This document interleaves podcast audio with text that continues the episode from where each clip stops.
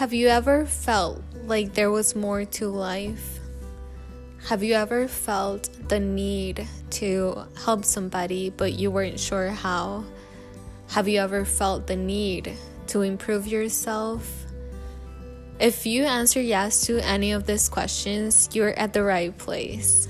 Um, that was me. I want to share my progress with you. I want to share my process with you, and I want us to grow together.